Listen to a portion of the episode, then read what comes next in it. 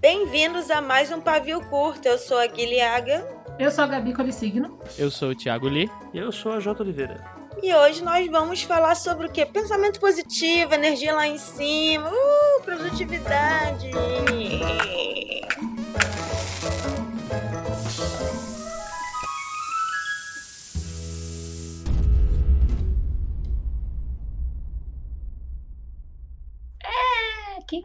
Produtivo nessa pandemia, não é mesmo?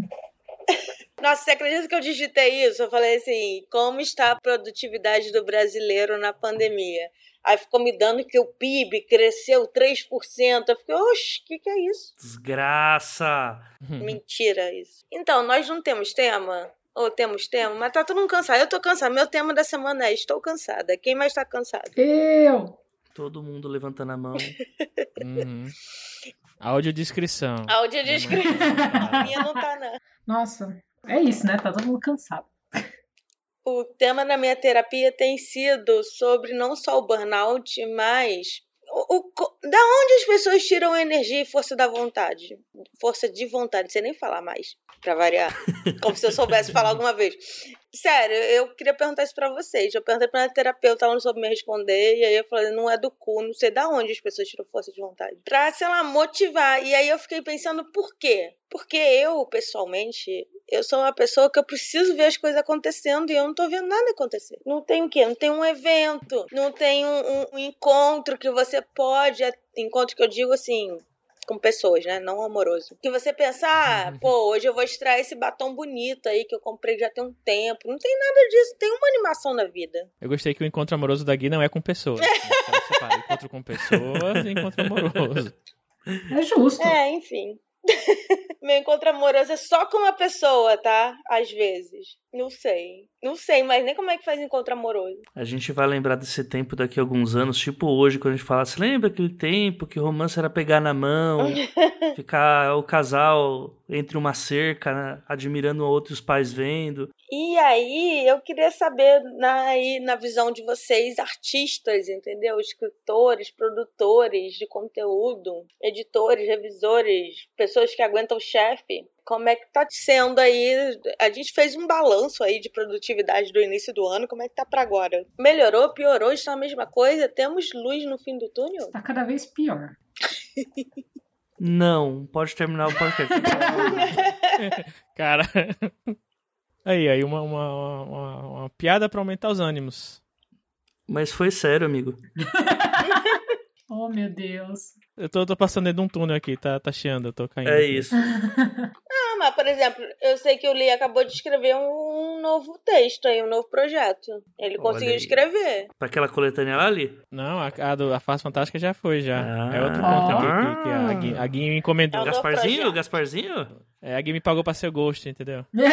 Gosto dele mesmo. Gente, esse papo do Só que ela Ghost- disse que ela disse, eu pago depois. Aí eu falei, terminei. Ela, putz, não vou poder pagar. Cara, vou falar que meus autores são bem prolíficos, sabe? Não é como se eles não tivessem mandado quatro manuscritos de uma vez pra eu revisar e editar, né? Mas quem não tá produtivo sou eu. Eles. Eu queria saber se vocês viram, tipo, na, na, no Lia, assim, no AJ, na Gabi, vocês acham que essa parte, pelo menos artística, tem sido uma válvula de escape ou tem sido muito difícil produzir também, que a cabeça não tá funcionando? Eu acho que os dois. Tem vez que é uma válvula de escape, Uhum. é uma válvula de escape editar os textos, porque você mergulha numa outra história, né? Normalmente num mundo que não tá tão ruim quanto o nosso.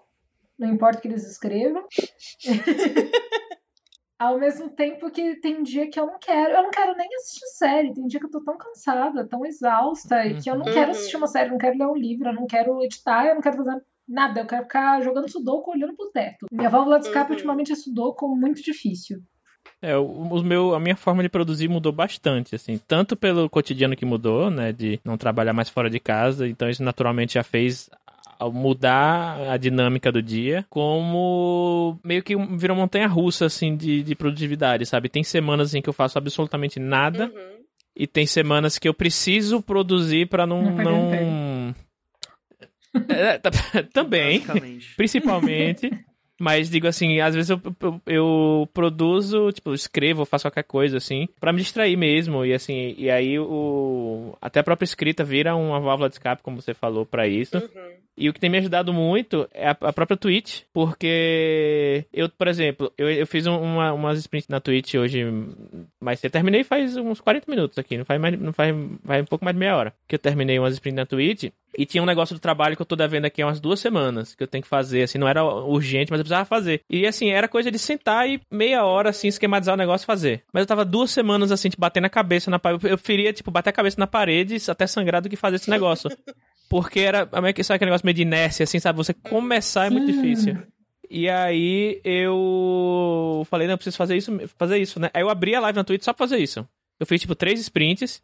E assim, fiz o um negócio, sei lá, em 25 minutos, assim, tipo, não foi só essa primeira sprint inteira, porque eu tive que estar fazendo outra coisa. Aí parei, no fim da segunda sprint tinha terminado já, assim, foi muito fácil. E depois que você começa, não para mais, assim, tipo, depois você entrou no, na vibe de fazer Fale o negócio. por você, querido. Eu começo e paro 500 vezes, às vezes me jogo no chão. Não, mas eu, eu, eu acho que eu, eu entendo ali, porque tem dia que eu enrolo por fazer umas coisas tão simples. E não é tipo enrolo porque, ai, não quero fazer. É, é, não consigo fazer, Uhum. sabe? Tem dia que eu enrolo a semana inteira pra fazer um negócio bobo, que aí eu vou lá e resolvo meia hora. Então, é, é nessa forma aí, você sabe que eu tô meio doida da psicanálise. Por que, que a gente enrola? A gente enrola, na verdade, porque não tá dando tesão, não tá dando vontade, porque é uma coisa inútil, porque pelo menos eu tenho meio assim. Ah, eu tô enrolando de ver e-mail por quê? Ah, porque e-mail é chato. É isso. Essa é a minha explicação. Eu acho que, no geral, sim, mas eu acho que também tem esse cansaço generalizado, sabe? Eu falei disso com a minha terapeuta também. Ela falou que normalmente a gente procrastina quando a gente não quer fazer alguma coisa e a gente tem que descobrir por que, que a gente não quer ou não gosta. Uhum. Mas ela falou também que com a pandemia a gente tá tão cansado que até as tarefas mais simples, e mesmo aquelas que a gente gosta de fazer, ficam bem mais difíceis. Então, assim, eu adoro editar. Eu adoro sentar e editar texto, tipo, Uhum. curto pra caramba. Mas tem dia que eu tô tão cansada, mas tão cansada, que só o pensamento de tentar, tipo, não é só ler, sabe? Se fosse só ler, pego um livro e leio muito mais rápido do que eu edito, obviamente. Tem que- Você tem que prestar muito mais atenção. Você tem que ir arrumando o texto, né? Uhum. Não, tem que mexer no teclado, às vezes. É. né? Você tem que precisar do computador e tal. Então não é a mesma Uhum. coisa, e, e aí você tem que gastar uma energia extra que eu, tem dia que eu não tenho. É muito simples. E eu tava me falando, inclusive, desse texto que eu terminei recentemente, e de outro, qualquer outra coisa que eu esteja escrevendo, eu tô usando meio que como uma forma pra evitar que eu fique, sei lá, deitado no sofá olhando, olhando celular e rede social. Porque como não, não dá pra sair de casa, não tem Uhum. muito o que fazer, eu não quero ver série, eu já joguei todos os videogames que eu tenho aqui em casa. E assim, eu preciso fazer alguma coisa, porque te- teve épocas assim, até hoje também, o meu consumo de rede social aumentou assim drasticamente, porque eu, eu fico dando F5 no Twitter, aí tipo, sabe, abro uma aba e twitter.com. Aperto o T, só que o, o navegador já, já Fecha completa. E aí eu olho algumas coisas, dou uns likes, e aí eu. Beleza, aí fecho a aba. Aí abro outra aba, aperto de novo, twitter.com. Falei, caraca, o que, que, que tu fazendo, Eu sabe? faço isso Aí eu- todo dia. Não, toda hora. É, então aí eu quero. Qualquer coisa que me impeça de ficar olhando Twitter, Instagram, é, YouTube, pra mim tá servindo, sabe? Até eu, tô- eu, eu acho que a, eu tô falando da Twitch também. Até coisa, por exemplo, o, tem um cara que eu sigo aí, que é o Luigi. Ele tava assistindo a CPI da Covid no- no- na live do Twitch dele, comentando, falando merda, assim. E tipo.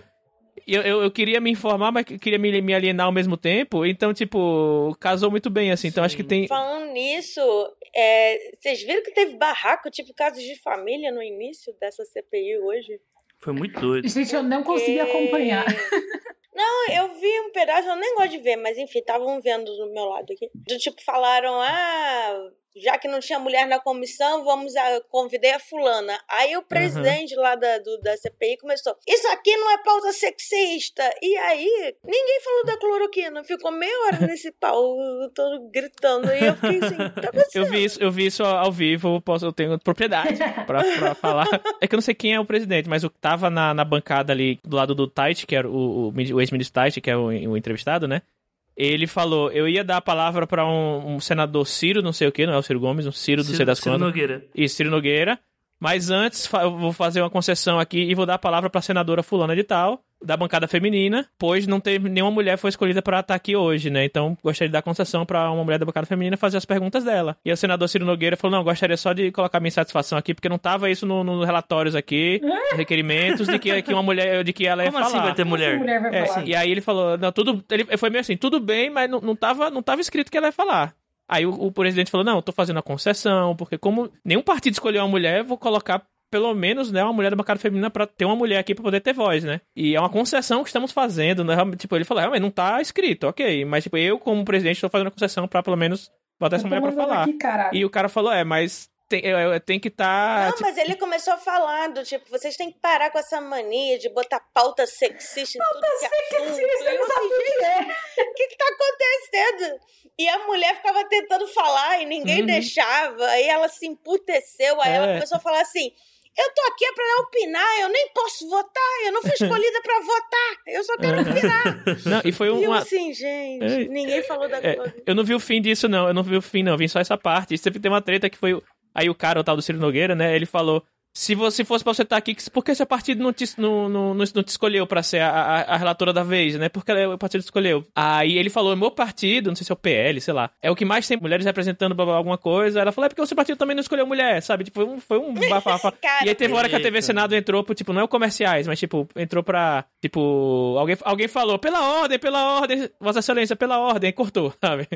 Melhores momentos, né? Grandes E o momentos da- ridículo, que tava todo mundo de máscara, então a voz ainda tava abafada. Tava É, mas é umas máscaras meia bomba da porra também, né? É, só, pra, só pra dar o disclaimer, o presidente é o Omar Aziz. Isso, Omar Aziz. E o relator é o Renan Calheiros. Uhum, O Renan tá. Amiga. Sim. uhum. E agora ele tá sendo conhecido também como Renanzinho Vingativo, porque esse é o momento dele. E também como Renan Guerreiro do povo brasileiro atualmente. Um pessoal que, que, tipo, o mundo, a Terra plana dá voltas, né? O Renan Calheiros é o... Caraca, qual é o nome da, do cara do STF? Que jogou o negócio lá do Lula agora, do, do Moro. Ah, o Gilmar Mendes? É isso, eu tava, eu, tava, Gil- eu tava Gilberto mesmo na cabeça, mas sabia que era isso. O Gilmar Mendes, o Renan Calheiros, tipo, é umas terras planas que dão umas voltas cada vez. Ó, Eu ia falar, nossa, gente, quando é que a gente começou um podcast política? Virou um Manhattan Connection aqui do nada. Não, pelo amor de Deus, não. Eu tô gostando muito do roteiro dessa CPI. Quem é o Diogo com- Marinardi? É o AJ. Você tá louca. eu, eu tô gostando muito do roteiro dessa CPI, porque com o Renan Calheiros, porque tudo começou em Renan, né? Começou, quando a primeira coisa que o governo atual fez foi destruir a, a reeleição dele pra presidência do Senado, né? uhum. E aí todo mundo acabou Renan, né? E agora, como o grande plot twist naquele momento do anime que os vilões se juntam pra derrotar um mal maior, Renan voltou. Tipo, Renan di- voltou. diva. Teve uma fala dele, inclusive, que foi muito boa. Eu vou encerrar aqui minha fala pela ordem. É, Socorro.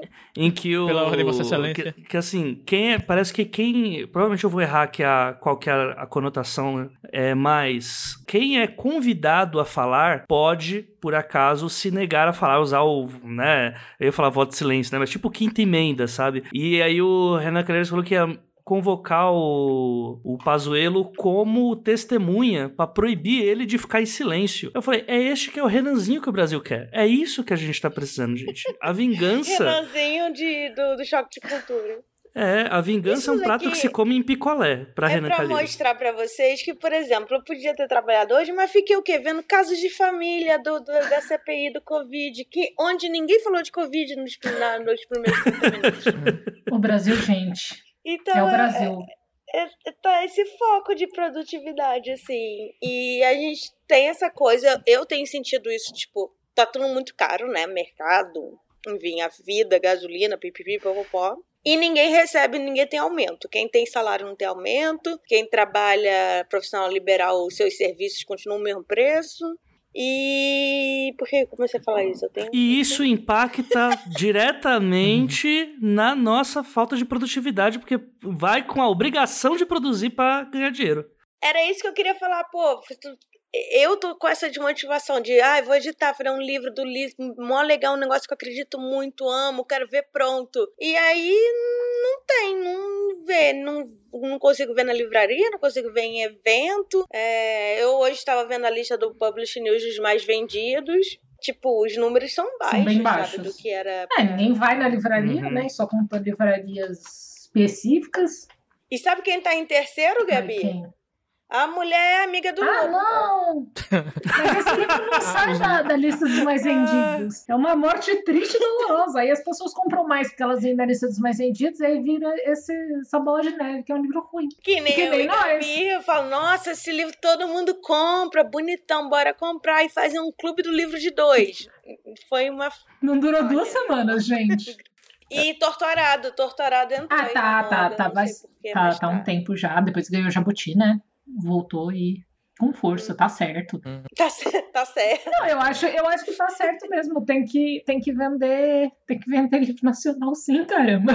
Não, e é tipo assim, dos 20 livros, 15 são autoajuda e negócios, né? O que, é o que a gente já falou aqui algumas vezes, que toda vez que um- uma sociedade está em crise, o que mais vende é autoajuda e negócio. Mas a nossa sociedade sempre tá em crise. Não, pera. A gente tá demais. Uhum. E aí isso me levou ao quê? O gran... Qual é o maior autoajuda já existente no na planeta Terra? Chama O Segredo, que é a arte de pensar positivo. Que é a única coisa que eu me lembro desse livro, que eu nunca li, mas eu sei que teve um filme, documentário, sei lá. É um documentário eu li e vi. É eu um nunca li que pensou. Qual é o segredo, no fim das contas? Eu nunca li nada Você tem que que pensar pensar positivo. Ah, então você Pensa abre o livro, só tem positivo. escrito, pensa positivo, é só isso. É tipo aquele negócio do Opoponopomo, Opoponopomo. Roponopono. Quê? Roponopono. Todo dia você mentaliza, eu agradeço e vou ser feliz e encontrar petróleo. Aí eu sei que tem esse cara nesse livro O Segredo que encontrou petróleo de tanto que ele acreditou. Quê? Ele tinha dinheiro pra comprar um É. terreno bom e foi escavando. Então, basicamente, o segredo diz que se você pensar positivo, você vai atrair coisas positivas e que se as coisas não vêm pra você, a culpa é tua. É uma lógica capitalista e meritocrática. Exato, é a lei fugida. da atração, que era esse assunto que eu queria entrar sobre. É a lei da atração religiosa, Misturado com Xuxa. toda distorcida, tipo, distorcida lindamente, é misturada com a Xuxa, pra vender livro. Porque Uhum. a lei da atração, religiosamente falando, não é isso, Se sabe? eu pensar positivo, eu consigo encher a, a- a- quem escreveu isso aí de? A pessoa Você tá- tem que tá- pensar tá todo dia você socando o cara. Aí um dia Ah. você vai ter essa oportunidade. Sabe aquela, aquele exercício de. Aquele exercício você vai pro espelho e fala: Hoje eu sou linda e hoje eu vou arrasar. Eu não tô botando em mérito aqui se isso funciona ou não, deve funcionar pra algumas pessoas, enfim. O negócio é você acreditar que só vai funcionar se você fizer, sabe? Uhum. É, tudo que eu quiser, o cara lá de cima vai me dar. É Exatamente bem isso. E é isso que a Gabi falou agora: é uma forma do capitalismo culpar o trabalhador. Olha só. Porque aí Olha o aí. trabalhador pensa: eu que não meditei o suficiente, então eu tô estressado. Uhum. Eu tenho gostado muito de um termo que tem surgido. Meu Deus, olha, eu vou elogiar um termo que surgiu do Twitter, que é a positividade tóxica. Que é muito isso, né? Isso. Não surgiu no Twitter, tá? É sobre isso. É Mas sobre- é, é- é esse caso sim. É, é que deu uma piorada na pandemia, né? Mas eu, eu tava nessa linha, eu li uma matéria muito boa do País que saiu no- na semana passada. Foi a que você mandou, abril. né? Do Mindful. Isso, que é tipo, o mindfulness corporativo não aumenta seu salário nem traz horas livres. Ele só arruína seu trabalho. E uma das coisas que quem escreveu faz, que eu não lembro se é uma, é uma mulher, ela escreveu, ela fala do conceito de inteligência emocional, que é tipo, o problema tá em você, não é o sistema falido, Uhum. não é o capitalismo que é uma porcaria, Sim. sabe? É bem nessa, inteligência emocional pra mim tá na mesma linha do segredo, sabe? A culpa é sempre sua. Não é você agora que tem que trabalhar em dobro pra receber a mesma coisa, né? É, é tipo, não é você não tá tendo sucesso na vida porque tá tudo uma bosta ou não tá em crise e, e a gente foi preparado com um mundo que não existe mais. É porque você não controla as suas emoções, porque afinal de contas, você tem que controlar as suas emoções, porque é um ser emocional, você não pode, sabe, se deixar abalar. Sim. Pra mim é tudo a mesma coisa de tudo errado. E é engraçado que, que essa cultura do mindfulness ainda é pra você fazer do tipo, ai, é, trabalhe com o que ama, ainda vem essa vibe, né? Nossa. Nossa, Faça o que sim. ama, então acorde cedo, medite, vá correr e depois Trabalha enquanto eles dormem. Gente, inclusive essa reportagem aí, a gente pode botar o link aqui no post, é, que a Gabi falou, tem um subtítulo muito bom que é Viver para trabalhar, mas meditando. Sim, Meu Deus. Eu gostei. é, é, é isso. É tipo, se você meditar, se você fizer psica... é, se for pra terapia, você meditar e você fizer yoga, sua vida vai dar certo. Aí, como eu virei outro dia pra minha psicóloga, eu tô fazendo yoga, eu tô fazendo meditação e eu faço terapia. Continua tudo uma merda. Ela falou, é, porque a gente tá no meio de uma pandemia, né? Não tem o que fazer. Não, é porque você não tá acreditando o suficiente, É. Gabi. Você tem que entender isso.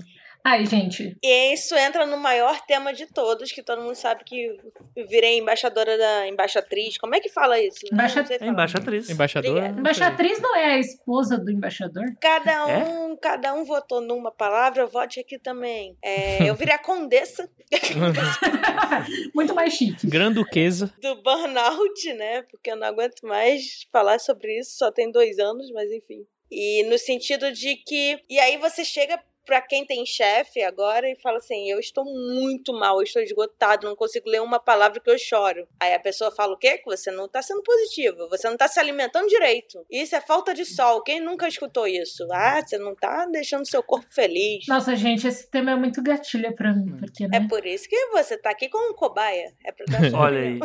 Pior é que essa parada veio meio que pra substituir o minimalismo, né? Que Lembra que tá aquela vibe, ah, tem que ser todo mundo minimalista. Viver com menos. É, Ela meio aí, maricondô. tipo, ah, tem um pouquinho, mas acho que isso entrou mais quando começou a ter mais. Teve aquele boom, porque descobriram que o Steve Jobs não tem nada, e Ah, obviamente. só tem uma camisa, né? É, o segredo pra você ter a Apple é você não ter nada, né? Faz todo sentido do mundo isso. Uhum. E aí isso tá substituindo. E aí tem até o, um livro que fala bem sobre isso, que é aquele A Sociedade do Cansaço do. Byung-Chul Han, que fala sobre como que essa procura por tentar sempre ser produtivo o tempo inteiro e focado também numa no boom das redes sociais, tá fazendo com que cada vez mais eh, nós individualmente tentemos ser o tempo todo a nossa própria, nós sermos uma empresa, nós somos Nossa a nossa própria própria, assessoria de empresa, é, Uhum. Nós somos a nossa própria assessoria de imprensa. A gente tem que postar coisas positivas, postar que estamos sempre produzindo, postar que estamos fazendo as melhores coisas do mundo e todo mundo que rodeia a gente está produzindo igual junto pra mostrar como nós somos um sucesso e os outros têm que estar com a gente por perto o tempo todo. Isso é muito nocivo, né? Porque dá um- uma obrigatoriedade da gente seguir um padrão que a gente não tá adaptado pra seguir, né? Uhum. E da gente, em vez de só ser, né, a gente tem que fazer. É tipo. Uhum. Eu não tenho isso. É uma característica que algumas pessoas que têm ansiedade têm, que é do tipo, eu não consigo descansar. Ou eu detesto quem fala assim, ai, dormir pra mim é perder tempo. Eu acho isso Nossa, não, eu amo Eu dormir. prefiro dormir por 18 horas. Ele falou, não, eu, se eu pudesse dormir 18 horas por dia, eu prefiro perder esse tempo aí. Eu também. Mas eu tenho um FOMO, o Fear of Missing Out, que é do tipo, eu tá, sei lá, resolvendo a minha vida, fazendo uma coisa específica e de repente metade da galera já tá fazendo outra, vivendo uma experiência que eu não tô passando e eu fico, caraca, eu perdi isso. E eu tenho muito esse Fear of Missing Out. É, Cara. então isso gera uma ansiedade do cacete. E eu só parei de ter FOMO por causa da pandemia, porque ninguém tá fazendo nada, tá todo mundo em casa. Eu tenho um pouco disso. Eu acho que a internet maximiza muito isso, né? Porque a gente vê as pessoas fazendo, vê, tipo, as pessoas. Sim. Lógico que a gente só posta o sucesso. A gente posta os fracassos, a gente posta os gestão bosta, eu posto. Que tá uma bosta. né? É, mas aí no Mas Instagram as você posta não sucesso e no Twitter posta fracasso. Exato! Olha, gente, não vai me postar stories de caixa de remédio. Eu odeio quem faz isso. Ah, meu Deus. O AJ tá falando do Steve Jobs, a matéria fala do Steve Jobs também, e fala como ele trouxe essa coisa do mindfulness, da inteligência emocional e meditação pra Apple depois de ir pra Índia. Eu acho que assim, todos esses conceitos, quer dizer, não inteligência emocional, o conceito de mindfulness e meditação, eu queria que defender, queria que defender, porque assim, eles são muito legais. Só que eles vêm junto com todo um trabalho de autoconhecimento que não é mercantilizado, e não é, não é para Sim. servir ao capitalismo. E aí quando chega aqui pra gente, vem totalmente errado. Inclusive, fala, fala sobre isso, né? Empresas que não te dão benefícios, como plano de saúde, plano dental e tal, mas eles oferecem acupuntura todas as segundas às 8 da manhã, que é quando você É. tem o quê? Reunião, a primeira reunião da semana. Sim, É, Sala de lazer, tipo o Google, né? Essas coisas. E é muito doido isso que você falou, Gabi, porque o Steve Jobs é o cara que veio trazendo isso, né? Um cara que é conhecidíssimo por ser muito equilibrado com seus Uhum. funcionários, Com que a nunca foi um família. chefe Então, tóxico, eu ia falar jamais. isso, né? É engraçado esse conceito vir de alguém, porque é uma puta empresa que transformou o mundo, a Apple, mas um cara completamente sem tato social. Talvez ele tenha, né? Tem essa coisa de quem tem uma inteligência muito para um lado, às vezes tem menos de outro, né? Tem aí uma sociopatia, não sei. Caraca. Mas é nesse sentido mesmo. Tem- existe muito sociopata, gente. É, é- não é só É. o assassino, não, tá? Muito É chefe, o ególatra, inclusive. é a pessoa que é Uhum. muito egoísta, muito. Eu acho que o Bill Gates é um pouco assim. Não, total. Uhum. Total. Mas, mas- Inclusive, o sim, Gates tá e- solteiro, e hein? É- Sim. Mentira! Termi... Sério? É, A mulher foi. dele não aguentou? Não aguentou, ela- eles anunciaram o divórcio essa semana. Uhum. Nossa, Inclusive, tem sido muito 30 louco. anos. Porque uma das coisas que eu me propus esse ano, eu acho que quem é meu amigo já tá cansado de ouvir falar, que eu tô fazendo um curso de organização. E, e um dos motivos pra eu escolher esse curso de E organização. como é que tá indo, Gabi? Então, eu ia falar, um dos motivos de eu ter escolhido esse curso é porque a professora, a Thaís, ela é totalmente anticapitalista, ela deixa isso claro. Ela fala: eu gosto de trabalhar, eu não gosto do capitalismo. Ela falou: eu gosto de produzir coisas porque eu gosto. Ela falou: eu gosto de produzir conteúdo, eu gosto de ler, eu gosto de fazer pesquisa. Aí eu quero fazer o socialismo do escambo aqui e a Gabi me vetou no último programa. Eu só te zoei. Uhum. Mas então, ela traz isso e ela, ela segue o budismo, ela traz bastante reflexão de como isso foi mercantilizado. Ela faz um doutorado Uhum. em sociologia do trabalho, sabe? Tipo, Nossa. ela me pareceu muito séria. Então eu fui atrás, acompanhei bastante, e aí essa semana ela tá fazendo uma live sobre trabalho remoto. E os primeiros, sei lá, 15 minutos da live, ela só ficou xingando a empresa que quer cobrar a mesma produtividade das pessoas, que fica monitorando as pessoas, que acha que tá tudo bem e que a galera tem que produzir até mais, porque afinal de contas tá em casa, não é mesmo? Sendo que ela falou, cara, eu trabalho em casa faz muito tempo, eu tenho minha própria empresa, né, que é o Vida Organizada, que é esse site de e esse esses cursos de organização. Ela falou, eu tenho um escritório na minha casa. Eu não tô trabalhando na minha cozinha. Eu não tô Uhum. trabalhando no mesmo computador que meu filho tem que fazer lição. Falou, não dá pra comparar uma coisa com a outra. Aí a- eu, cara, uma das coisas que assim me falou, não, eu escolhi o curso certo, foi porque ela acorda quatro da manhã. Ela é desse tipo, tipo, acordo cedo, medito, caramba, tal. Mas ela falou que Olha assim, lá, olha lá, o Steve mas é. Então, só que aí é muito louco, porque normalmente essas pessoas têm um discurso que é tipo, não, você tem que acordar quatro da manhã também. Que é o não é? Milagre da Manhã, não é? Aquele livro que tá. Inclusive, esse livro voltou pra lista dos mais vendidos hoje. Sim, e ele é Em ruim. maio, tá? Uhum. Aí ela fala, perguntaram no. Ela fez um- umas perguntas no Instagram sobre acordar cedo, né? E aí perguntam, né? Tipo, ah, mas todo mundo que acorda cedo vai ser mais produtivo, ter mais sucesso? Ela falou, não. Se fosse assim, o cara que acorda quatro da manhã pra pegar três conduções pro trabalho tava milionário. Uhum. Não é assim. Ela falou: o sono tem que ser restaurativo. Ela falou: não dá pra falar que acordar cedo é, é, é melhor pro professor que dá aula à noite, sabe? Não faz nenhum sentido, ele não vai descansar. Se pra ele faz sentido acordar 11 da manhã, acorda às 11 da manhã. Você tem que dormir o quanto seu corpo precisa. Ela falou: eu me acostumei a dormir cedo, acordar cedo, minha rotina permite. A rotina das pessoas não permite, e se acordar cedo fosse rico, a galera da periferia ia ser muito mais rica. E a gente acaba caindo num Uhum. discurso burguês, que é esse negócio, ah, home office você tem que ter o seu espaço, você tem que ter o seu escritório. E quem mora com sete pessoas e só tem dois quartos, sabe? E quando você divide casa com mais cinco pessoas da república que você mora para fazer faculdade, e aí seu estágio ficou em casa e todo mundo tá na casa também, não é? Eu tava ouvindo uns casos assim de gente que divide o quarto com o irmão e aí não tá conseguindo ter reunião direito, porque aí o irmão entra no quarto, aí o irmão tem que estudar, e eu fico, cara, é muito fácil falar esse negócio, ficar, olha, gente, se você botar no Google assim, como ser mais produtivo, é tudo isso, é, se Uhum. alimente direito, faça Troca exercício. de roupa. É, acorde e se maqui... Hoje mesmo, a minha terapeuta falou: Ah, mas você não tem vontade de se arrumar pra ficar em casa? Eu falei: Pra quê? De Nossa, amiga. Nossa, não. Tipo, Eu acho que assim, se É, funcionar é é estilo legal. não é também. quem eu sou. Eu tenho vontade de me arrumar, do tipo, caraca, eu vou ver meus amigos, aí eu quero, sabe, inaugurar esse meu brinco bonito que eu comprei agora. Não é pros outros, é pra mim, sabe? Em casa não tem muita graça pra mim. Sim, Uhum. Cara, É, uma das Ai, coisas. não sei, a gente é tá foda. mexendo muito com a minha autoestima também. A gente não vê amigo mesmo, sabe? Quando você fala, tá conversando com um amigo, o amigo fala, nossa, adorei seu cabelo novo. Ai, que legal. Aí começa a bater papo, aí tem uma ideia. E se a gente fizer um projeto disso? E aí vai pra frente. Uhum. Eu não tenho mais isso, eu não tô tendo mais isso. É bizarro, é muito triste trabalhar só pra pagar conta. E, ah, Eu queria dizer que a quantidade de, de projetos do mercado literário independente deve ter caído drasticamente, porque a É, gente não se tudo pro toda bar. semana. é tudo feito em bar, gente. Era só a gente se encontrar que tinha cinco projetos.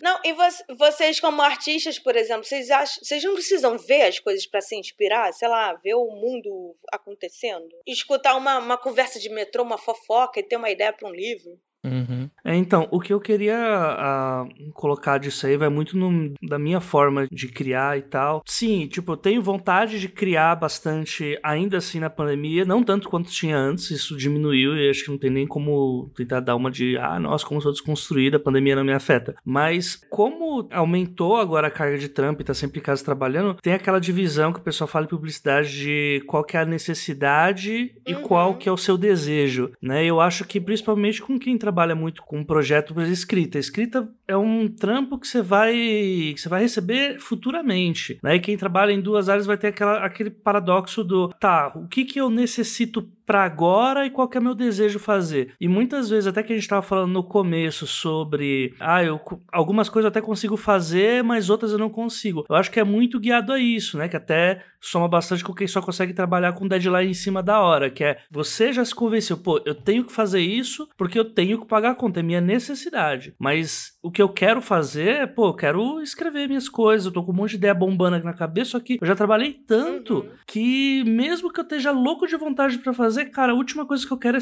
manter sentado. Já passei 8 horas, 10 horas, Uhum. 12 horas sentado no PC e vou ter que passar mais 4, 5 escrevendo, né? Nem que seja meia hora, mas você só quer sair, fazer um suco, pedir alguma coisa no iFood e assistir alguma coisa. Exato. Ou nem assistir. Não, tem dia que eu termino o dia, eu sento no sofá com a minha mãe e não levanto até a hora de dormir, porque eu não consigo. Eu não consigo, eu não consigo sentar pra fazer outra coisa. Essa era outra questão que eu queria trazer pra vocês, assim, porque eu vejo é, sobre escrever, ou, ou eu e Gabi, no caso, editar e publicar livros. Quando você trabalha só com isso, você fica muito com aquela pressão do tipo, eu preciso produzir, eu preciso dar um jeito, porque é a única forma que eu vou receber. Quando Uhum. você tem é, também outro tipo de emprego, você fica muito focado nesse outro emprego, porque é o certo que vai te dar o Sim. dinheiro, e acaba ficando esgotado pra produzir.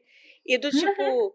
Aí é, eu acho que é, nesse quesito, o escritor ele vai ter que fazer uma escolha do tipo, então será que eu faço a minha carreira de escrita ser mais lenta, né? Eu passo um ano pouco tentando fazer um Uhum. livro e depois pensando tudo, porque não dá pra fazer tudo ao mesmo tempo. Porque se eu pensar assim, ah, agora eu vou então largar esse emprego pra focar só na minha escrita e daqui a seis meses ter um livro muito bom e, né, publicado, pronto, mas não tem como pagar conta. É, é- É, é é muito, muito- difícil, eu não consigo ver saída às vezes pra isso. Eu acho Que que, a gente devia voltar pro mecenato. Mecena, mec- Mecena- Mecenato. Uhum.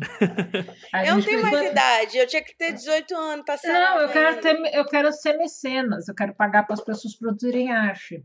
Entendeu? Mas você sabe que era pago com outra coisa também.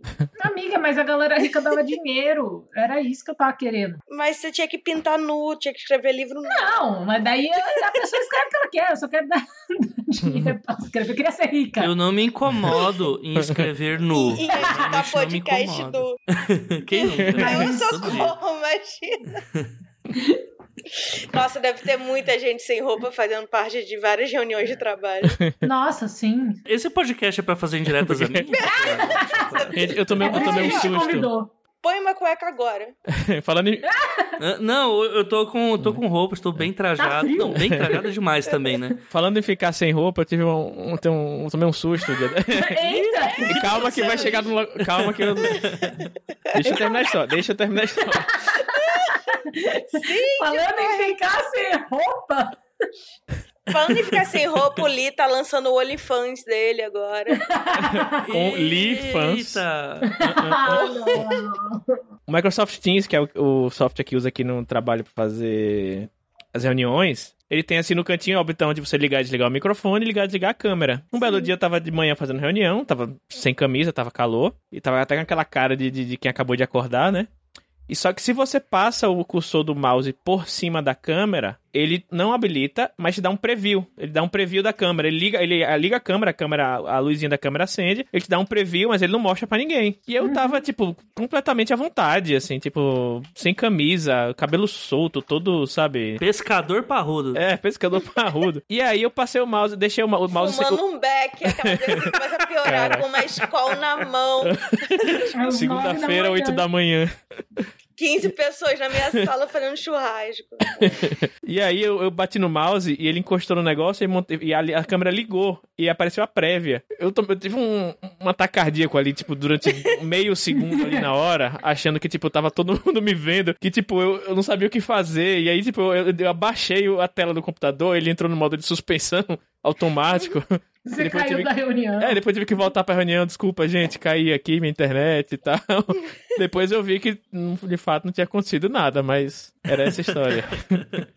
Ai, que droga, que droga. Uma coisa que você tinha falado, comigo tá, rola muito isso de ter que deixar mais lenta a carreira como escritor por causa dos jobs que estão vindo. Hoje eu tô, Uhum. tipo, editando. Tem semana no mês que eu edito cinco podcasts na semana. Então, um pra terça, um pra quarta, um pra quinta, um pra sexta, e domingo e segunda é outro. Então, tipo, é muito pesado e não dá pra escrever sempre. E aí, eu não sei se no caso do. É que é foda, né? Que com quem trabalha só com escrita, eu vejo que eu tenho muito medo de mecanizar uma atividade que ela precisa necessariamente ser criativa, sabe? Que aí quando Uhum. você já gastou todo aquele gás que você tinha pra fazer uma outra atividade, tipo, Uhum. oito horas editando podcast. Agora eu vou escrever, até mandei um texto meu pro Thiago que eu tinha escrito assim, depois que eu tinha editado um podcast de três horas de duração. Sim, eu, foi caótico fazer isso. Toda a voz que eu tinha ali pra escrita, que era um texto com um linguajar muito específico, tava totalmente assim destruído, tava só, eu sentia que não era eu quem tava escrevendo, que era uma versão voz do Google automática minha, escrevendo as coisas, e eu olhei aquilo depois e falei, meu Deus, é isso que fica quando sai toda a criatividade? é o nude da alma? Eu não quero ver isso de novo. Inclusive, eu tô sabendo de escritoras que estão deixando seus livros solos ou projetos de lado, de stand-by, pra fazer encomendas, não como um ghost, vai sair no nome da pessoa, mas do tipo, ai, vamos fazer um projeto específico para audiobook. Então a pessoa, aí como já tem um dinheiro já fechado, e eu te pago tanto, aí a pessoa tá atrasando meio que a carreira dela literária, entendeu? Uhum. justamente para pegar esses jobs assim, que tem a ver com escrita, porém não é o que a pessoa queria focar. E aí na hora que vai sentar para escrever no seu, no seu próprio livro assim, tá esgotado, também não tá conseguindo. Ah, eu, como pessoa com dois empregos, né? quase três.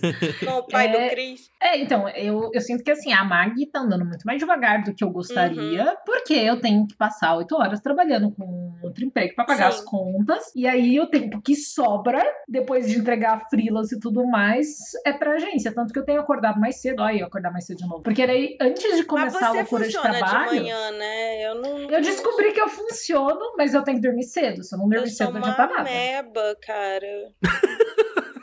De Calma, Gui. manhã.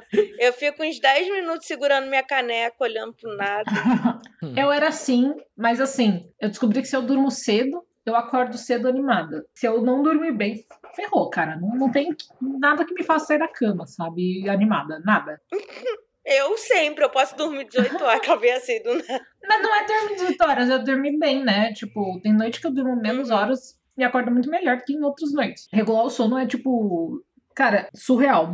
Eu tava com o sono É todo cagado, eu não conseguia fazer nada. E regular o sono não é só dormir a mesma quantidade de horas, é acordar e dormir na mesma hora. Tudo bem se você, acorda, se você dormir 10 da manhã e acordar às 6 da tarde, sabe? Você tá dormindo 8 horas, sempre no mesmo horário. Uhum. Uhum. Mas eu descobri que na pandemia, pelo menos, trabalhando em casa, eu funciono muito bem de manhã. Eu acho que também porque as outras pessoas da casa não acordaram ainda, tem menos distração. Faz muito sentido isso. Então eu consigo render bastante. Eu tinha isso com a madrugada, quando eu morava com outras pessoas. E a madrugada, pra mim, ainda tem uma coisa assim: ninguém te liga e ninguém te manda e-mail. Porque é Então, eu, eu de madrugada funcionava bem, mas acho que eu ando tão cansado que de manhã é o único momento que eu ainda tenho alguma energia. Aí eu tenho acordado mais cedo e dedicado meia hora, 45 minutos à edição de manhã, porque eu sei que vai chegar no fim do dia e eu não vou ter ânimo para isso, sabe? Mas mês passado, em abril, eu tava mu- muito sei lá, tava on fire. E acho que foi porque eu tava organizando mesmo a rotina de sono e tal. Consegui editar quatro manuscritos. Ah, mas você Foi, tipo, tinha saído de férias recorde. tinha pouco tempo, agora já, já ficou esgotado de novo. É, então, né? Tem isso. Tinha Gente, acabado tem de que voltar de ter férias. uma férias a cada dois meses, é isso que tem que ter. Aham. Nossa, sim. E esse mês nem tem feriado. Uma coisa que tem me ajudado muito nisso também é, não entendam errado, fazer coisas novas. Só que, tipo, não criar um hobby novo pra você destruir a sua agenda que já é apertada. Não, é tipo, eu igual tenho que cozinhar, hum, porque senão eu não como, né? E até ajuda a não ficar pedindo comida no delivery. Então eu vou, sei lá, quando eu vou fazer feira ou vou ao mercado, eu vou tentar comprar. Antes eu vejo receitas e coisas que eu vou me obrigar a fazer algo novo. Então eu vou ter Sim. que me empenhar a fazer nisso. Então quebra um pouco essa rotina mecânica, né? De ter que ficar todo dia, você só acorda, trabalha até cansar, assiste alguma coisa que você já sabe mais ou menos o que vai ser e depois dorme pra fazer tudo no outro dia novamente. Nossa, isso de assistir alguma coisa que você já sabe que vai ser muito real, porque tem dia que eu não quero assistir nada muito cabeçudo, porque eu não tenho cérebro pra isso, não. Eu quero assistir algo bem bobinho. Ah, é Exato. por isso que a gente tá aqui. Eu vi, eu vi Big Brother, gente. Nunca pensei. E agora no limite. No limite. Mas a Jota, é muito isso. Eu tava pensando, esses dias eu tava discutindo com a minha mãe que eu preciso de um hobby que não vire trabalho, porque eu tenho essa mania de transformar meu hobby em trabalho, né? Então, Ah, eu transformei meu hobby em obsessão. E aí?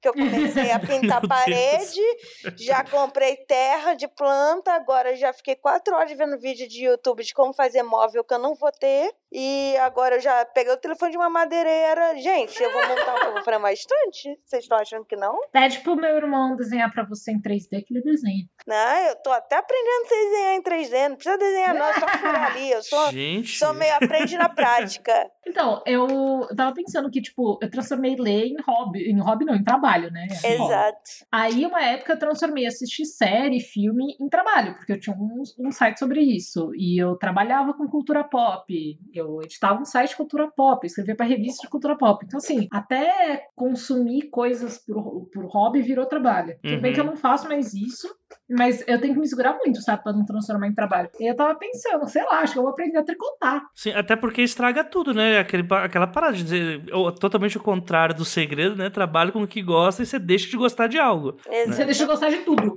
É, não gosta de mais nada na vida. Eu tava falando isso com a Ana esses dias, que a.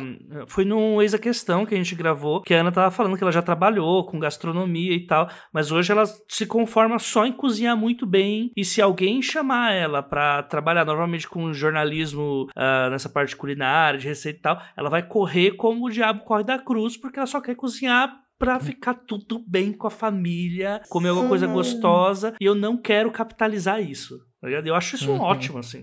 Eu acho que ela tá certa e a Ana, ela é uma inspiração pra mim, porque ela faz tricô, né? Ela faz e ela costura e ela faz Existem muitas Anas, vocês têm que É indicar. a Ana. Martino, é a Ana Martino, que faz o podcast com a Jó. A Ana Martino, ela, ela me manda várias fotos do tricô dela e ela faz as próprias roupas faz uns anos, né? E assim, ela fala que. Ah, e a quando ela- minimalista do Steve Jobs. não. Não, cara, não! Ela, Ela faz a vários vestidos. preta dela. Não! Hoje ela tava. Ela, me, ela postou esses dias uma foto, né? Não foi hoje. Que ela tava fazendo um pijama de sushi. Peraí, de peraí, quê? sushi. Uma estampa de sushi. Não, eu entendi é pijama de. Pro pijama. Não, ah, pijama com tá. estampa Achei de que, sushi. sei lá, ela tava costurando. Não sei. Tá. Não, não é sushi erótico, Thiago. Não é sushi erótico que passava no Gugu às duas da tarde no domingo. É. Os anos 90 na TV. É, então, e aí eu tava pensando que eu preciso de um hobby que não seja digital, sabe? Porque eu não aguento mais assistir série. Vamos montar móvel, mais. Gabi. Eu adoro montar móvel, amiga, mas eu não vou construir móvel, não. Não, é construir, não é montar o que vem pronto, ô burguês. Montar o que vem pronto é mó legal. Não, a gente vai plantar a pl- a árvore, depois daqui a 30 anos a gente derruba a árvore. Você planta a árvore, daqui a 30 anos eu te ajudo. E se der tudo errado, quando passar a pandemia, haha, isso vai acontecer um dia, gente. A gente vai ter duas agentes literárias que organizam o palco pro lançamento dos livros. Tudo A feito gente faz o madeira. palco. Eu vou começar a fazer meu próprio papel pra imprimir. É, com o preço que tá o papel, Como é que faz papel? útil. Eu pensei, "Ah, eu vou botar no YouTube, será que tem? Eu já fiz papel. É... Não, Coisas não é papel de- machê de, de, de, Não, não, de- papel, de, papel, papel. higiênico. Não, papel. Eu estudava numa escola esquisita, gente. E, e- e outra, a escola que eu estudava era do lado da fábrica de papel, então. Meu Deus do céu. Então vamos para nossas voadoras. Voadoras, das Voadoras. voadoras.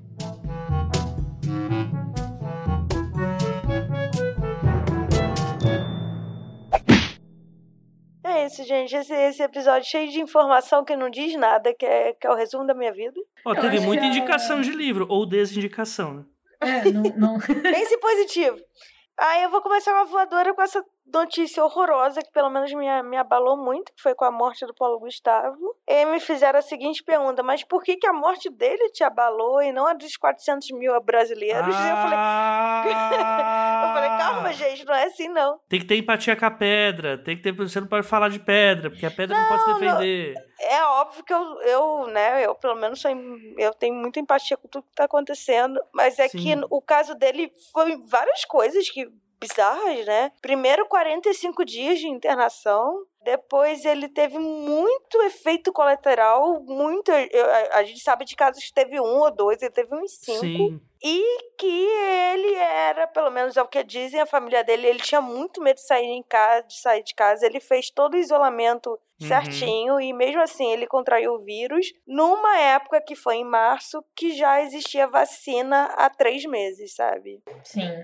Ou seja, todas as pessoas que realmente morreram depois que a vacina foi aprovada é na conta desse governo, sabe? Não tem como. É um absurdo. As pessoas estão indo tomar a segunda dose, os postos de saúde estão até fechados, porque ninguém. Porque não tem vacina. Uhum. É, mas, tipo, nenhuma enfermeira quer ficar no posto de saúde falando o dia inteiro, né? E levando esporro dos outros. De confusão, Sim. deve sair até no tapa. Ai, não tem vacina porque o governo não manda, não tem vacina porque o governo não manda. Aí o pessoal não tá nem indo, nem abre o posto. Não, e não só Sim, depois E da é- é surreal, vacina. gente. Não só os que morreram depois da vacina, mas de antes também, porque ele, é, o governo fez zero esforço pra, enfim, Sim, sim, com certeza. Pra, É, mas- pra conter, né? pra, aham. na verdade fizeram, trabalharam para o vírus, né? É, trabalhar a favor de mais gente morrer. Eu entendo quando uma morte afeta mais que as outras. Eu queria dizer, eu, eu sou muito afetada diariamente quando eu vejo o número de mortes. Eu fico muito mal. E isso Eu, atrapalha eu, eu até muito a minha produtividade, porque, cara, dói pra caralho. O dia que a gente bateu 3 mil mortes, eu fiquei o, o dia arrasada. Não conseguia trabalhar, não conseguia ler, não conseguia fazer nada. Mas assim, né?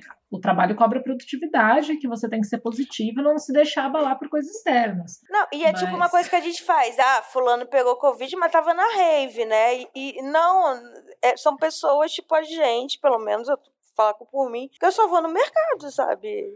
E, é. e, sei lá, posso pegar isso no elevador Uhum. Se você é tiver com a bizarro. máscara direita é mais difícil, mas nem, mas, nem informação de máscara tem, sabe? As pessoas acham. Eu, eu, eu fico chocada. Eu vou no mercado, eu vou no correio e elas, as atendentes, que em geral são mulheres, né? Estão sempre de máscara de pano, porque não, não é divulgado que máscara de pano não protege o suficiente. Ah, eu, eu vi esses dias alguém falando sobre isso no Twitter. É, sobre jornalista, sabe? Você tá vendo aí um jornal nacional, aí vai pro, pro repórter de rua e ele tá sempre com uma de, de tecido ou aquela É, de enfermeira. Aí do tipo, Não, a de cara, enfermeira adianta, adianta bem mais. ah, É, mas essas aí é só melhor do que nada, porque, tipo, Uhum. também não é muito boa, né? Boa é a É, a PFF2. PFF2, Uhum. PFF3. A PFF2, se não me engano, passa de 90% de, de proteção e as de pano num ambiente fechado é tipo 20%. É, o- a questão da- Nossa. das máscaras de pano é que, assim, elas diminuem a transmissão pra quem tá com, com Covid. Então, se eu tô com, Covid, Com vírus, tá? isso, se eu, tenho, se eu tô com vírus e eu tô com a máscara de pano, eu falando, tossindo, não vai se propagar tanto como se eu sem máscara. Só que, assim, se alguém sem máscara espirra perto de mim e eu com máscara de pano, a máscara de pano vai, vai falar, entra Covid, Já vai. era.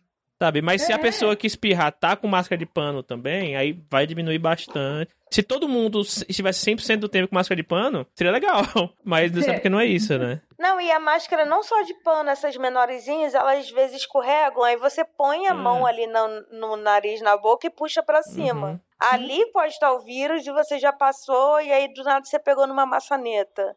É não, não foda, pega, gente. não pega de. Não tem isso, Gui. Você não Nem pega passar na no olho dos outros, depois Não, enfia o dedo no não. olho do outro. Não, já, já os estudos mais recentes mostram que o con- a contaminação por, um, por uma superfície É muito perto de improvável. Não, Uhum. mas eu botei e enfiei o dedo no seu olho. Mesmo assim, é, é mu- Tipo, Tá bom, você pega tá- pelo Tá ar. liberado enfiar o, no, o dedo no olho dos outros. Você- Não, não enfia o dedo no olho da É desprezível a você ponto de. pegar. Acho que a questão é desprezível a ponto que, tipo, não é esse o problema. Claro que você não vai passar, É, passar a mão gel- na máscara e depois no olho. Isso bombou porque teve um imbecil, né, o Onyx Lorenzoni, que diz que não adiantava nada fazer isolamento porque se um rato passa no chão onde caiu o vestígio de Covid, ele passa naquele chão e você limpa o chão, Não, e aí vai no seu dedo e você põe o dedo na boca depois sem querer, e aí você pegou o Covid. Não é assim. você não vai pegar a Covid na embalagem do. É, isso da comida a gente. Da comida, Eu, eu sei que Mas caiu por terra. se você pegar num elevador que entrou uma pessoa com Covid sem máscara, se você não tiver com uma máscara que protege o suficiente, tiver, por exemplo, com uma máscara de pano, o risco de você pegar é muito grande. Por isso que no começo. Por que a gente pega isso se a gente tá de máscara o tempo todo? E tem povo que pega. tipo Paulo Gustavo. Não, a gente tá de Mas- máscara, tipo, a gente, mas assim, na, na rua, sempre que eu saio pra fazer qualquer coisa, ir no mercado. As pessoas não tipo, estão de máscara. nin- Tipo, Ou estão com máscara de pano. E aí é isso, tipo, a máscara de pano, como ele falou, diminui. Não, não Uhum. é zero a transmissão. Isso é menor. uhum. Assim, é. é- Ai, assim, uma voadora pro Covid, eu não Uhum. aguento mais. e assim, tem e- N fatores aí também, porque assim, apesar da. Paulo Gustavo tava se isolando, mas tipo, a gente tem N exemplos que mesmo a classe artística, assim, cara, assim, a maioria que tá empregada tá tendo que trabalhar. Nem, Uhum. tu- ninguém, Ah, nem todo não, mundo é elenco de novela das oito que a Globo pausou, né? Pro, Tipo, muita gente tá Uhum. tendo que ir pros locais trabalhar. Uhum. E aí começa a ficar mais difícil, né? Porque as pessoas trabalham com público. E aí a chance delas pegar é muito maior também, né? Uhum. Fora que, que é isso, eu- eu tenho um, um conhecido, né, um tio aí que faleceu de Covid e ele, ele, ach, ele tava de máscara e tudo mais sempre no mercado, mas é isso, a gente não sabia que a máscara de pano também protegia tão pouco, então provavelmente ele pegou no mercado, sabe? Uhum. No ar, que é isso, Uhum. você pega no ar. Tanto que tem. Por isso que ah, trabalhar todo mundo de máscara fechado no mesmo lugar não, não resolve. Uhum. Porque fica no ar, pode ficar quatro horas no ar, sabe? Uhum. Local com pouco, com pouco, pouca Pouca ventilação. É, por, é, é, tipo, já se sabe há meses, tipo, assim, já se tem uma boa, uma boa noção há meses do tipo do que é o grosso da transmissão. Não é maçaneta, não é, sabe? Uhum. É, é, é ventilação. É, por exemplo, exi- se vou, digamos que os- o, sei lá, eu vou num local em que, sei lá, tem restaurante, o que seja, em que é completamente aberto e você tá numa mesa e a outra mesa é, sei lá, um metro e meio de distância e é muito bem ventilado, que é 100% aberto, sei lá, na praia, uma barraca na praia. E você tem uma mesa aqui, dois metros de distância tem outra mesa. Tipo, existe a chance do, do de, sei lá, porque você vai ter que se levantar pra ir em algum lugar, você vai passar perto da pessoa, ou você vai encostar, ou um garçom que vai te atender.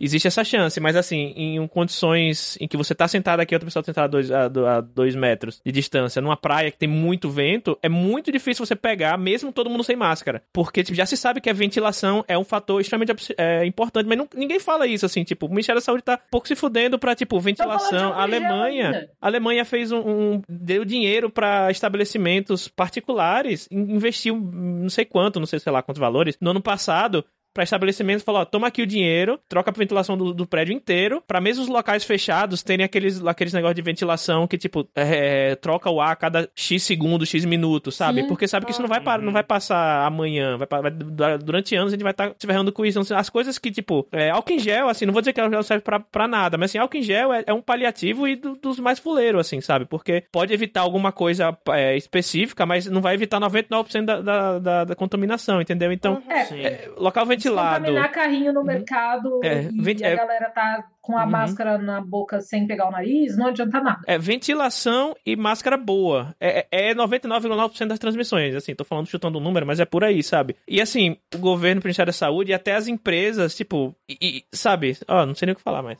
Enfim. Revolta. Alguém tem uma voadora pessoal, algo que não seja tão sério assim? Então... A minha voadora pessoal vai pra minha gastrite, porque eu inventei de tomar Mas, um ma- mas ela, é cappuccino. lig- ela é ligada à pandemia e ao estresse. é Eu sei, mas eu fiquei chateada que eu tomei um cappuccino e me deu dor de estômago. Ô, bichinha, Mi- coitadinha. Minha voadora Mas vai pro tamo bem. Microsoft Teams. Vai pra pessoa pelada que leva susto que tá pelada. A sua, a Jota. Eu tenho uma mini voadora aqui, que a outra eu não sei se ia ser polêmica demais, mas a minha mini voadora aqui A outra é que ele transa trabalhando, ninguém sabe. Ah. Isso. Transar com quem, gente? Nem existe sexo. Nem Eu, existe. já, eu tô É aqui virtual. mili- eu tô militando pela, pela sexualidade nadagâmico, que, é- que, que não pega nada. É, tô, nem lembro mais como é que é isso, enfim. A minha, Que prime- tristeza. minha mini voadora aí vai pra ditadura dos diurnos, porque eu tava rendendo muito bem, produzindo muito, enquanto o Lee tava fazendo a, todas as tweets sempre no horário da tarde. Depois que a ditadura dos diurnos fez o Lee começar a fazer tweet às 11 da manhã, meu trabalho tá, não tá rendendo mais tanto. Então, eu, assim, fiz, um- eu fiz hoje uma. Comecei 5 e meia. cada- Não, você não ah, lá. mas aí foi só hoje. Foi só hoje. A, a rotina foi quebrada. Eu tô aqui pra militar pela, pela representatividade vampírica. Não, Eu a, Pan, a. Pan Gonçalves começou a fazer tweet, que ela tava fazendo só no YouTube. Nove da manhã. Gente, tinha 980 pessoas. Uhum. Nove da de manhã. Não, uma vez eu tava. Eu tava. Gente, de manhã eu sou produtiva, mas eu não quero falar com pessoas, não, muito menos ter contato com elas. 980 pessoas online. Eu acho que no domingo. De sábado pra domingo, eu fui, tipo, fiquei jogando videogame até, sei lá, 4 da manhã, e aí fui pra cama, só que eu não tava com muito sono. Um adulto sem supervisão. E aí eu, tipo, sei lá, 5 e meia da manhã, assim, não tava com sono, eu tava no celular ol- olhando besteira, e aí abri o aplicativo da Twitch. E tinha a galera, tipo, o pessoal que faz sprint de leitura, tipo, online lá, 5 e meia da manhã. Eu falei, meu Deus do céu. Tem uma galera que faz sprint da madrugada. A Pam fez uma vez, não fez? Uhum. Mas 5 e meia da manhã, tipo, ou você já terminou da madrugada, ou você. Tipo, Ou você virou. É, não sei. Não, é a sei. galera que vira mesmo. É, tem, tem uma galera que, que faz, acho que a meio uma vez fez um que começava meia-noite e a madrugada dentro. Lá. Ah, mas ela, ela faz conta história de terror, né? Assim. Não sei, eu tô É, dormindo. parece que é. No dia que eu vi, ela tava contando as fanfic eróticas lá. Meu Deus Amiga, eu não sei, eu tava dormindo. E meia da manhã eu tô, tô, tô dormindo. Eu tenho, tenho a voadora polêmica. Quer, tem. Eita, pode vai. dar a É voadora que- polêmica? É bom que você mesmo corta, caso seja, é, né? senão você corta. Minha voadora vai pra qualquer local que ache que você tem que pagar pra produzir. Isso seja livro, seja blog, seja qualquer coisa. Se você produz uma vírgula, se produz grafite, picho na parede, a pessoa acha que você tem que pagar pra fazer aquilo, que seu trampo é tão ruim que você tem que pagar a pessoa pra produzir. Tipo, imagina que você é um blogueiro e você tem que pagar pra um site pra fazer a resenha. Tá ligado? A conta nunca bate, né? Eu publicava 12 trabalhos por um site, um site chamado Leitor Cabuloso, né? E essa semana, acho que até flerta muito com o que a gente falou aqui. A pessoa que atualmente é dona do site, não foi a pessoa que me convidou na época, mas é a dona do site, ela começou a colocar um monte de fez um fio sobre como que ah, eles são positivos, uma positividade tóxica fudida, sobre como que as pessoas nunca, eles nunca cobraram um centavo de ninguém pra publicar alguma coisa por lá, ou que é coisa muito louca, né? Tipo, enfim. É o mínimo. E era um caso que tinha acontecido comigo, que o meu podcast saiu do site a partir do momento que eles falaram: ah, se você quiser continuar publicando 12 trabalhos aqui no nosso site, você vai ter que começar a pagar os custos junto com a gente. Tipo assim, usar o servidor. Servidor, site, toda essa parte Tá, aí. Só que, entendi. tipo, como se eu fosse um dos donos do site, só que sem ter, sem ter poder nenhum de decisão em nada, né? Literalmente Uhum. é um convite pra pagar pra publicar por lá. E sendo que assim, se você. E aí, isso aí vai pro ouvinte que faz qualquer coisa. Se você faz resenha de livros, se você faz resenha de fanfic, se você escreve pro Wattpad, se você tem seu podcast e, é- e o Spotify algum dia der a louca e falar que você tem que pagar pra eles reproduzirem, não existe dinheiro que vai do produtor pra uma pessoa que só roteia o seu serviço. Isso não existe Uhum.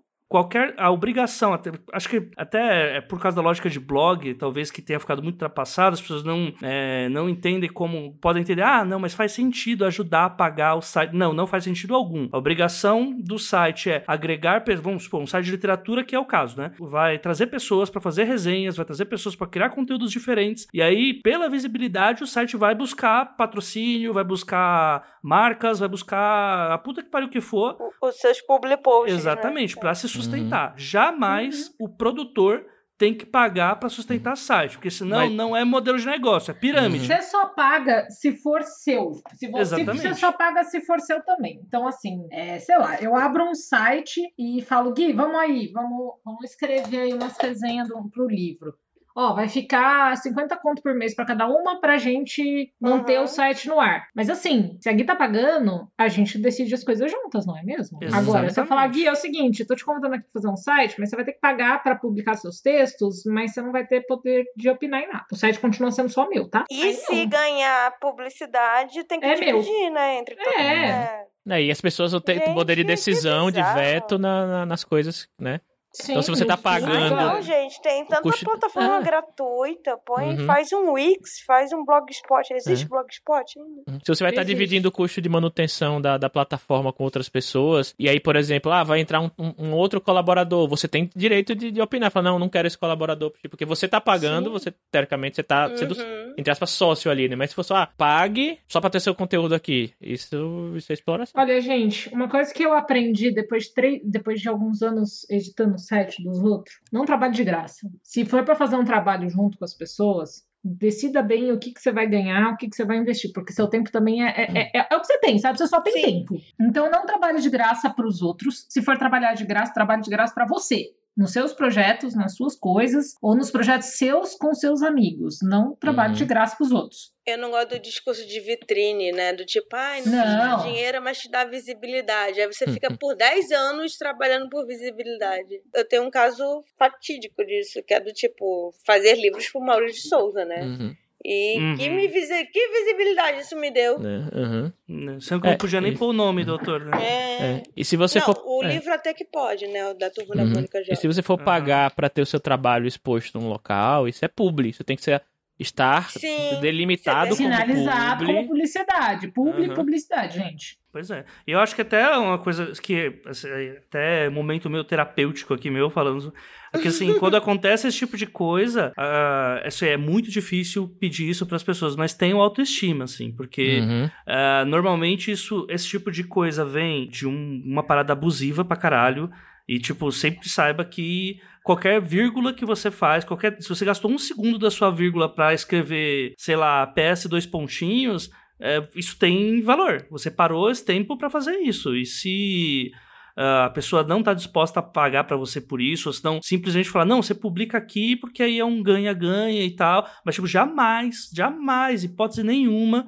o seu trabalho é ruim o suficiente pra você ter que pagar por ele. Ah, tipo, na verdade, eu até assim, ouso falar que é a mesma lógica do escravagista que fala: não, você trabalha aqui, você vai ter um teto pra comer, né? Você vai ter um teto pra não se Uhum. proteger da chuva e comer. É a mesma lógica, é tipo grilagem real oficial. Grilagem. Não é grilagem. Ah, cara, Eu mas, sei, mas depois de, de alguns anos trabalhando pros outros, porque eu acreditava no projeto, eu decidi que assim, eu prefiro tocar o meu, sabe? Se esses Sim. tantos outros eu que totalmente. trabalhei pros outros, se eu tivesse focado no meu canal, no meu site, tinha Uhum. dado muito certo, sabe?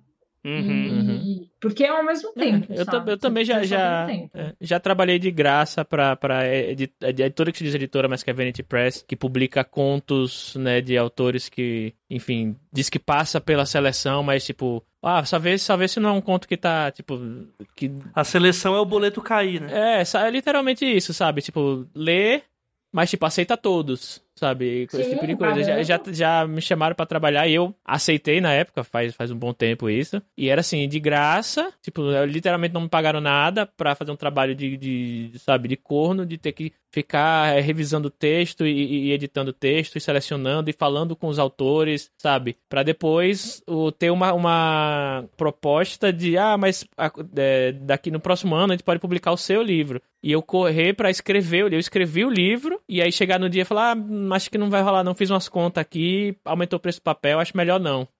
E, Ah, sabe, e, e pé na bunda, eu nunca recebi um, um, um tostão dessa, dessa pessoa, No meu sabe? caso, além de trabalhar de graça pra todo mundo, quando deu dinheiro, a supostamente dona do projeto roubou o dinheiro pra ela, sabe? A gente tinha CNPJ, tinha tudo. É sério. É, é grilagem, estereotato. E assim, é, rolava uma. O português tem tanta palavra difícil, eu quero dar uma voadora pra, pra língua portuguesa. Inclusive, eu acho que hoje é dia da língua portuguesa. Então, assim, eu acho que é uma voadora Tem mega. isso? Tem. Parabéns, língua portuguesa. Tem dia de tudo, Gui. Hoje deve ser dia do livro. Todo dia é dia do livro. Toda semana tem um dia do livro, dia do leitor, dia do livro nacional. Tem dia de tudo, cara. Eu adoro dias porque tem dia de qualquer coisa. Mas. É isso Gente, aí. pelo amor de Deus, Hoje é dia da três língua portuguesa, é isso mesmo. Uhum. Parabéns pra você, língua portuguesa. Por favor, a palavra estelionato Estelionatário? é muito difícil. Golpe. Golpe é muito mais legal falar. Vamos, a gente tem que indicar coisas. Alguém quer indicar alguma coisa? Vamos pra indicação.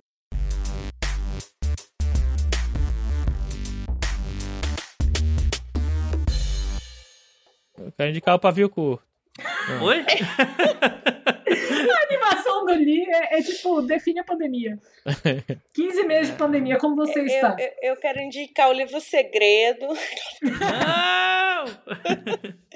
Indicações erradas. Sejam positivos, gente. É isso aí, vai dar Esse certo. podcast é um public post do Coisa do Segredo. Imagina. Nossa! Mas aí pelo menos a gente estaria recebendo, né? E o livro é de Ave Maria. 2006, tem tempo pra cacete. Não, dê, dê sim. Eu tenho uma indicação de vacina. Quem puder, tome. Olha, é- aconselho a tomar vacina. Eu tenho uma indicação, a sériezinha animada, a animação da Amazon Qual, qual? é Invencível. Muito boa. Ah, todo mundo tá me legal. falando muito bem. Nossa, gente, assim, é tipo. Tá, eu, não- eu ia falar que é tipo um The Boys em desenho, mas, tipo, não. Ele é bem mais dinâmico que The Boys. O protagonista, ele é, ele é meio. aquela vibe meio Peter Parker, sabe? Porque, se, tipo, apesar dele ser um moleque de classe média que nunca vai ter que pagar a conta na vida. Mas ele é um é, filho do homem mais forte do mundo, meio que o Superman da parada. Ah, é um cara que E parece o tá Lula. Não, parece o Lula outro cara. Ah, tá bom. Aí ele descobre os poderes, o pai vai começar a treinar ele, ele quer ser um herói a qualquer custo e tal. E só que ele tem que mesclar isso com ter um relacionamento com a com uma garota X lá, que, que é uma ótima personagem, inclusive. É um relacionamento interracial. Ah, ele também tem que lidar com os amigos, tem que lidar com o fato dele ser um herói ruim, um herói que não sabe, sabe voar, mas não sabe pousar. É, tipo, Ah, é, é- triste, esse né? que é o Boku no Hero Academia. É, tipo, tipo isso, tipo isso. E ele é muito gráfico, muito gráfico. O, dire... o, o escritor, que, né, no caso o quadrinista, é o Robert Kirkman, que é dos quadrinhos de The Walking, Dead. Isso. né? Então vai ter muito. Tem um conceito de robô zumbi, que é meio doido, né? Mas tem muita víscera, muito cérebro voando. Eu não quero ver, tem, tem essas paradas, já aviso. Mas é bem política a trama. E acho que vale também, assim, o, o pai do personagem, ele é dublado pelo J.K. Simons, né? Que é o cara do Whiplash.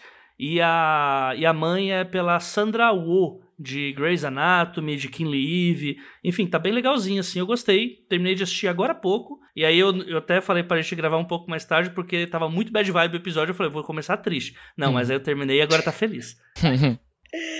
Ai, ai. Eu só tenho indicação de coisa trash ruim, então. O segredo, vamos lá, vai. Não, eu vi aquele filme Má da Amazon Prime, que a Octavia Spencer é uma serial killer doida. Tipo, é super trash, é super. Mas eu ri bastante. Ok. Vibe de ver coisa do mal e ficar rindo, né, gente? Eu vi It e comecei a rir, porque eu achei tosco. Eu vi aquele filme lá do menino bonitinho, o Dylan O'Brien, que. Hum. Amor e Monstros, Monstros e o Amor. Ah, ok também, é uma sessão da tarde maneira, que pra quem aí tiver irmãozinho, filhos de 12, 13 anos, vai ser legal. que legal. Você tem, Gui? Não. Não, não, eu tava à toa, só dei play. Eu tenho crush nesse menino, esse é o Ah, problema. todos temos. E eu vi, não sei porquê, eu vi o Para Todos os Garotos que Amei, mandei carta, PS, eu te amo. Você viu os três? assim. Eu já tinha visto o primeiro na- no hype, né? Aí vi agora o dois e o três. Gente, aquela menina é insuportável, eu não entendo. Gui sendo Gui, odiando as coisas. Ai, mas eu, ele eu, tá eu, beijando eu, eu o larguei, eu larguei o terceiro depois de 20 minutos, porque eu falei, ah, não, alguém dá um tapa nessa A menina. menina tá beijando lá o namorado gostosão e ela só fica pensando: será que eu beijo certo? Será que a ex beija melhor? A ex deve beijar melhor. Vou terminar. Né? Gui? Não! Ah, presta atenção. É, é, não, não, não, não, não deu, não. Ai, nem sexo não. tem, não. Eu não assisti os outros dois. Agora eu lembrei que eu assisti o primeiro e fiquei faltando. Não sei se eu vejo. Ah, agora. eu achei o primeiro bonitinho, Sim. e aí os outros dois eu acho que foi piorando. Eu li os três livros, tá? E Eu Ah, queria, não é que, muito eu queria que não. fosse mais comédia romântica, tipo de comédia. Ah, sim, com certeza. Do tipo, sei lá, todos os garotos que ela mandou carta aparecem no mesmo lugar, na, numa convenção, e tudo dá errado. Sexta-feira é- muito louca. Eu queria uma sexta-feira muito louca. Eu acho que os livros são mais engraçados. Embora, não sei, eu não lembro também. Eu li os três de uma vez, pra mim é um livro só e não era tão bom. Não, eu já contei aqui no pavio, né? Que eu, é, eu, eu conheci a Jenny Han, a, a autora. E aí eu fiquei do tipo, caraca, eu vou comprar os livros então pra pegar autógrafo. Que eu fui, eu conheci ela numa sala da Intrínseca. É, foi aniversário dela, tinha bolo, a gente foi lá comer bolo e tal, eu e Babi. E aí alguém da editora falou: Não, depois eu pego o livro pra você. Eu falei: Não, eu tenho realmente essa coisa. Não, eu posso, vou comprar o livro e tal, ajudar. A assinatura dela é tipo um V de gai... Sabe aquelas gaivotas de criança que a gente faz um V? Uhum. ah, meu irmão, ela não botou nem o Tchugui, que é o Paragui, ela só botou o V. Aí eu falei: Você tá de sacanagem, cara. eu poderia ter feito isso em casa. Isso me lembra uma vez que o meu pai foi pedir um autógrafo. Meu pai viajou pra assistir um torneio de tênis e tinha o Gustavo Kirten. E aí ele foi pedir um autógrafo. E é isso que ele falou pra Thiago. Só que o Gustavo Kirten botou Thiago sem H, né? Ele não, é ele não é obrigado a saber, se meu pai não falou. E aí meu pai, né, tipo, o- pensou por Não, bem. é óbvio que Thiago tem H, gente. Desculpa os Thiago sem H, que nem Matheus sem H, não foi a menor Tipo Lifer. Tipo Life, exato. Uhum. E aí meu pai pensou por bem em enfiar um Hzinho ali no meio pra, né? E só que assim, foi um H tão escrotinho, assim, pequenininho, que tipo, bati o. Eu tava, falei, caraca, um, o, o autógrafo do Gustavo Kirten. Eu olhei assim, tipo, eu ri por, sorri por dois segundos, depois eu falei, peraí, tem algo errado aqui nesse autógrafo. A gente vai fechar o pavio curto com, ide- com falsidade ideológica, inclusive. Maravilhoso. Muito criminoso esse episódio. E eu fiquei o dia inteiro olhando pra aquele autógrafo. Tipo, "Que- que- esse H tá estranho. Só que aí eu, eu lembro que eu fui jantar. E aí, tipo, eu não queria falar pro meu pai, tipo, pai, o que, que tem de errado no autógrafo? E aí, tipo, eu lembro que, sei lá, três, quatro, muitos anos depois, assim, eu acho que eu já tava. Não acho que não tava na faculdade ainda, não, mas, tipo, foi algum, vários anos depois, eu tava. A gente se mudou. Eu tava, né, jogando fora algumas coisas velhas e tava guardando aí, vi isso, esse, esse autógrafo, depois eu procurava tirar foto, mandar pra vocês. E aí eu, eu já mais velho, né, já tinha passado a parte emocional, assim, falei, pai, esse H. Eu não, sei- eu não lembro se foi o H ou se foi tipo, pai, porque tá meio estranho aqui e tal, né? E aí ele, ah, não, eu, esse H fui eu que botei. Aí eu, então quer dizer que esse autógrafo não é um autógrafo do Guga, é um autógrafo do Guga, mais Com um. o seu pai. com um negocinho seu. Do seu pai. Aí ele, eu falei, ah, achei que você não ia perceber, mas tipo, o H é tipo, é metade do tamanho do I, assim, porque não cabia. É, tá em outra cor, né? Tá vermelho, assim, tem outra É. tinta. Mas Oh, é meu isso, eu, eu tenho um autógrafo. Vou fazer um NFT desse autógrafo. Eu tive, sei lá, adolescente, algum autógrafo de banda internacional. Agora eu não vou lembrar qual era. Banda de metal mesmo. Só que era num flyer. Aí eu tava anos depois, adulta, mudando. Sabe, quando você tá limpando as coisas, jogando documento fora, papel velho? Aí eu falei, nossa, tem um flyer, que idiota. Aí eu rasguei em quatro. Quando eu virei, tava autógrafo rasgado. Ai, ai. Mas enfim, eu não lembro nem que banda era, então não fez muito. McFly, não, não era. Não, não era McFly. É isso, gente. Então, Ah, eu não É indiquei isso. nada. Eu, eu, eu posso indicar. o próximo episódio indica o próximo episódio que a Isso aí, gente. indicação. Não, eu vou indicar o, o último episódio antes desse que a gente falou de Ghostwriting. Que Nossa, tá muito bom esse episódio. Eu ri muito editando. Gente, ficou muito bom. esse episódio, a gente foi discutir lá no grupo do Curta, né, do WhatsApp, e eu fiquei de novo, será que Machado de Assis que escreveu Dom Casmurro? Ele não adianta. A teoria da conspiração é muito forte quando eu falo sobre esse assunto, cara. Uhum. Meu, uma coisa que vocês não falaram naquele episódio. A gente tá, já tá gigante esse episódio, né? Gente, podemos só encerrar e aí você fala? Não, pode A gente ser. para de Fi- gravar? O ouvinte fica curioso, se a pergunta for boa, fica pro próximo episódio. Aí. Ahá. Tadinho. Tadinha. Então tá. Vai lá, Gui, encerra aí. Ah, então tá bom, gente. Esse ótimo episódio que não teve nada a ver com o mercado editorial. e é isso aí. Se mantenham positivos. Eu tô com o dedão pra cima. Ah, uma voadora no Fiuk. Eu esqueci. Verdade. Ver- Contra o jovem rico com mesada de 10 reais, com 10 mil reais. Que, que vendeu a guitarra. Vendeu uma das guitarras. E a Lamborghini. Na próxima encarnação eu quero ser herdeira. E vamos só acabar. Tchau, beijo. Beijo. Beijo, tchau. Tchau.